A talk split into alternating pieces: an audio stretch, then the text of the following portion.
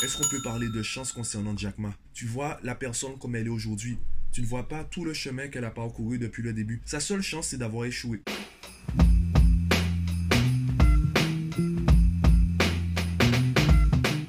Yo, aujourd'hui on est dimanche. Il fait super beau, super chaud. Je suis super matinal. Je suis super. Voilà, j'ai beaucoup d'énergie. Je sors de la salle de sport. Je suis d'ailleurs en train de manger des polkas. Si tu ignores ce que sont des polkas, ben, je t'invite à venir en Guadeloupe et en déguster. Voilà, je suis même pas sponsorisé par l'Office du tourisme. C'est pas grave, on fait de la pub.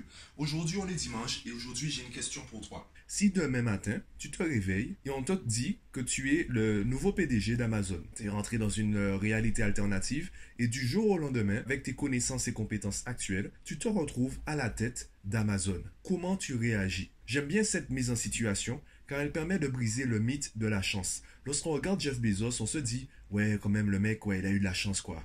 Le mec, il a réussi à créer ça, ouais, ça a pris de l'ampleur. Franchement, il y a certainement des gars qui ont essayé de faire comme lui et qui n'ont pas eu sa chance. Alors bon, on va déjà distinguer la chance du privilège. On sait très bien que dans notre société et dans toutes les sociétés de, de la planète, il y a des classes sociales, il y a des communautés ont plus de privilèges que d'autres. Ça, c'est, on est d'accord sur ça. Par contre, au niveau de la chance, est-ce que Jeff Bezos a de la chance aujourd'hui? Non, pour diriger Amazon comme il le fait aujourd'hui, il faut certaines connaissances et certaines compétences qu'il a dû acquérir par lui-même. Alors par lui-même, on entend bien, il n'était pas tout seul lorsqu'il a créé Amazon. D'ailleurs, euh, son ex-femme nous le fait bien savoir. Il n'était pas tout seul, il y avait certainement d'autres personnes. Simplement, il a dû développer, il a dû se nourrir de l'expérience des débuts, des échecs des débuts, afin de devenir le Jeff Bezos qu'on connaît aujourd'hui. Il a progressé. Déjà, il a perdu des cheveux. Bref, il a évolué en même temps que son petit bébé, en même temps que son entreprise en même temps que son idée de base. Et c'est la même chose pour Jack Ma, c'est la même chose pour Steve Jobs, Henry Ford et tous les autres. Ils se sont nourris de leur expérience. Et ils ont également continué à progresser de leur côté pour donner une chance de survie à leur projet. Est-ce que toi, tu restes dans le schéma de pensée où certains ont plus de chance que d'autres? Encore une fois, il y a la différence entre chance et privilège. On ne part pas tous euh, à égalité dans la société. Il y a des personnes pour qui les portes seront ouvertes peut-être plus facilement ou plus souvent. D'accord, c'est un fait. Par contre, en termes d'expérience, en termes de connaissances, de compétences, aujourd'hui, on ne peut plus parler de chance. Les outils sont là pour tout le monde. À partir du moment où tu as un accès à Internet, eh bien, tu as les mêmes outils que tous les autres. Tu peux te nourrir de certaines expériences. Le monde est assez vaste. Le reste, c'est une question de contexte et de timing. La seule chose qu'on pourrait dire éventuellement pour Jeff Bezos, c'est qu'il était dans le bon contexte, dans le bon timing. Et c'est pas grave. C'est pas grave puisque peu importe le projet que tu as, alors c'est peut-être la question qu'on se pose et c'est pour cela qu'on dit d'ailleurs que le succès est évident Enfin, c'est plutôt moi qui dis cela. Le succès est évident, mais il n'est pas prévisible. Quand tu regardes l'histoire d'Amazon, tu te dis, ouais, c'était évident. Le mec, quand il a créé ça, ben, c'était évident. Sauf qu'au moment de faire, il ne savait pas que ça allait prendre cette ampleur. Il ne savait pas, le succès n'était pas prévisible pour lui. S'il avait créé Amazon peut-être dans un autre pays, peut-être que le, projet serait mort aujourd'hui parce que dans le pays où il l'aurait lancé, ça n'aurait pas fonctionné, les premiers tests qu'il aurait fait n'auraient pas été concluants, donc il aurait abandonné le projet. Donc on peut peut-être parler de ce contexte-là, sauf qu'on ne sait pas ce qui s'est passé. Peut-être que c'était pas sa première idée, peut-être qu'il a enchaîné des, idées avant. Et le meilleur exemple, c'est Jack Ma, qui a essuyé des échecs, échec sur échec, et il avait une idée complètement folle il y a très peu de personnes qui croyaient en lui et aujourd'hui, il est l'individu qu'on connaît. Est-ce qu'on peut parler de chance concernant Jack Ma? Sa seule chance, c'est d'avoir échoué. D'avoir tellement échoué qu'il n'avait plus peur de l'échec. Donc quand il a eu son idée folle, ben il avait tellement échoué qu'il s'est dit bon ben allons-y. Au pire, ce sera quoi? Un échec de plus? Il s'est lancé et s'est lancé à fond. C'est peut-être la seule chose on pourrait dire ben c'est la seule chance qu'il a voilà, c'est d'avoir échoué. Est-ce que c'est vraiment ce genre de chance que tu veux? Est-ce que c'est vraiment comme ça que tu définis la chance? Donc je te répète la question de départ. Si demain matin tu te retrouves à la tête d'Amazon, du jour au lendemain, comme ça, avec les connaissances et les compétences que tu as actuellement, qu'est-ce que tu fais? Comment tu réagis? Je sais que la première chose que je fais, c'est je délègue. Pour l'instant, je ne suis pas capable de gérer une structure de cette ampleur. Donc, ça sert à rien que j'essaie de prendre les rênes d'Amazon tout de suite. Non, je vais tuer l'entreprise. Je vais d'abord me former. Si j'étais capable de gérer une entreprise qui vaut autant d'argent, une entreprise qui a un succès phénoménal international comme Amazon, eh bien je serais déjà à la tête d'une entreprise comme Amazon. On peut même pousser la réflexion un peu plus loin. Qui est plus important entre Amazon et Jeff Bezos? Est-ce que c'est le produit ou le créateur du produit? On peut encore pousser la réflexion. Vu que c'est l'être humain qui a créé l'école et que ce n'est pas l'école qui a créé l'être humain, qui doit s'adapter à qui? Jeff a créé Amazon, Amazon n'a pas créé Jeff. Au fur et à mesure que Amazon progressait, eh bien Jeff Bezos progressait également. En tout cas, on se rappelle que c'est Jeff qui a créé Amazon et non l'inverse. La même façon pour l'école, les élèves évoluent Est-ce que l'école évolue? Qui s'adapte à qui? L'école essaye de, s'adapter au nouveau monde, essaie de s'adapter aux nouvelles technologies. Est-ce que l'école s'adapte aux nouveaux élèves? Notre manière de penser n'est pas la même qu'en 1950. Est-ce que l'école de 2019 est différente de l'école de 1950. À part les nouvelles technologies qu'on a mises en place, qu'on a intégrées, et encore c'est euh, encore timide dans, la plupart des établissements, est-ce que fondamentalement l'école a changé entre 1950 et 2019 Ne serait-ce que la conception des salles.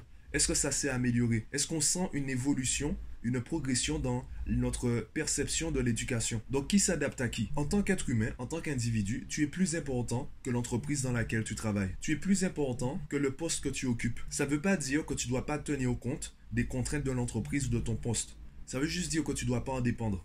C'est un peu comme le débat concernant le salariat et euh, les travailleurs indépendants. Tu ne dois pas dépendre du salariat. Par contre, tu dois prendre en compte les contraintes de ta situation actuelle, tu dois prendre en compte également l'intérêt de l'entreprise dans laquelle tu es. Peut-être que dans, dans ta situation, ou peut-être par rapport à la perception que tu as de toi-même, il est beaucoup plus intéressant de rester salarié aujourd'hui. Peut-être que demain, ou peut-être même qu'aujourd'hui, il est plus intéressant pour toi de devenir indépendant. C'est vraiment une réflexion que tu dois avoir avec toi-même. Et tu sais ce que je pense concernant les conseils des autres. Euh, voilà, je vais pas revenir dessus. Si tu veux savoir c'est quoi, ben va écouter le podcast. C'est à toi d'avoir cette réflexion, de te rappeler que tu ne dépends pas de ci ou ça. C'est toi qui définis ta valeur, c'est toi qui fais des choix. Et tout dépend de toi. Si tu enchaînes des postes et tu te nourris pas tu n'augmentes pas ta valeur par rapport à l'expérience que tu as reçue de ces postes, eh bien forcément tu vas passer de petit boulot en petit boulot tu vas passer de SMIC en SMIC parce que tu n'as pas la confiance nécessaire pour dire euh, aujourd'hui je suis capable de faire ça. Je te reprends cette phrase de Mohamed Ali concernant l'arrogance. L'arrogance, c'est quand tu ne peux pas prouver ce que tu dis. Si tu dis que tu es le meilleur dans un domaine et que tu prouves que tu es le meilleur dans ce domaine, ben tu n'es pas arrogant, tu es simplement confiant. Tu as eu la confiance nécessaire pour dire que tu étais le meilleur. Voilà, et tu l'as prouvé. Donc si tu te nourris de ces expériences, tu dois te rappeler que tu es plus important que le poste que tu occupes. Est-ce que pour autant ça veut dire que tu dois devenir arrogant et faire comme si tu étais indispensable pour l'entreprise? Non. Il y a certainement des personnes qui pourraient faire plus ou moins le même job que toi. Il y a des personnes qui auront peut-être un travail de moins bonne qualité qui paraîtront moins arrogantes pour euh, leurs collègues ou pour leur patron. Oui, il y a des personnes comme cela. Simplement, tu sais que tu ne dépends pas de ce poste. Tu ne dépends pas de l'opinion de ton patron, de l'opinion de tes collègues, de l'opinion de tes proches. Tu prends en compte tout cela et tu sais que c'est ta valeur qui est la plus importante, la, perception que tu as de toi-même. Et je reviens encore une fois à la question de départ. Si demain matin tu te réveilles à la tête d'Amazon, ben ce que tu vas faire dépend de la vision, de la perception que tu as de toi-même et également de ben, si tu es dans la réalité ou pas. Parce que si tu crois que c'est facile de gérer l'entreprise de cette envergure, eh bien, tu risques de, vouloir tout faire et tu vas tuer l'entreprise en moins de deux semaines. Le plus grand succès peut-être du 21e siècle, ben, tu vas le tuer en deux semaines. Si tu es complètement à côté de la plaque, si tu es complètement du coup arrogant, il se peut que tu fasses ça. Il se peut aussi que tu sois tellement influencé par ce que les autres vont dire. Les autres vont te mettre la pression, vont te dire de prendre des décisions, vont vouloir que tu assume ton rôle de, PDG. Et comme tu n'as pas les connaissances et les compétences nécessaires pour assumer ce rôle, tu vas faire n'importe quoi. Ensuite, tout le monde va te rejeter la faute.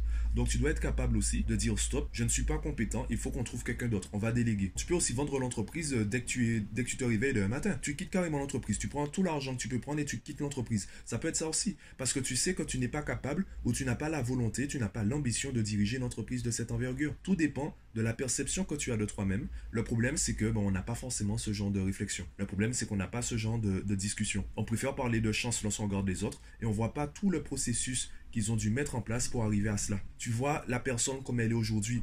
Tu ne vois pas tout le chemin qu'elle a parcouru depuis le début. Donc c'est clair que si tu analyses la personne d'aujourd'hui, donc le résultat d'aujourd'hui, il y a des choses tu estimeras que ça relève de la chance. Il y a des choses tu estimeras que c'est pas bon, sauf qu'il y a tout un processus qui a amené à cela. À partir du moment où tu prends en compte ce processus, eh bien, tu commences à retirer le jugement de ta communication et tu commences à avoir une parole impeccable comme le préconisent les Toltec. Si tu ignores ce que sont les quatre accords Toltec, eh bien, Google est ton ami. Donc, prends en compte ce processus, prends en compte ce conditionnement. Même dans la façon dont tu interagis avec les gens, il y a des gens qui vont s'énerver par rapport à certains propos, certains agissements, certains ça ne veut pas dire que forcément le comportement est problématique, simplement ces personnes, le processus qu'elles ont suivi depuis leur naissance ou depuis quelque temps, le conditionnement qu'elles ont, les pousse à réagir ainsi. Donc tu dois prendre en compte ce qu'ils disent sans forcément en dépendre. Peut-être aussi que ce sont ces personnes qui ont un problème. Peut-être que c'est pas toi qui as un problème. Peut-être que ça vient d'elles. Donc tu vas simplement prendre en compte leur opinion pour savoir comment réagir avec elles et tu ne vas pas dépendre de ça.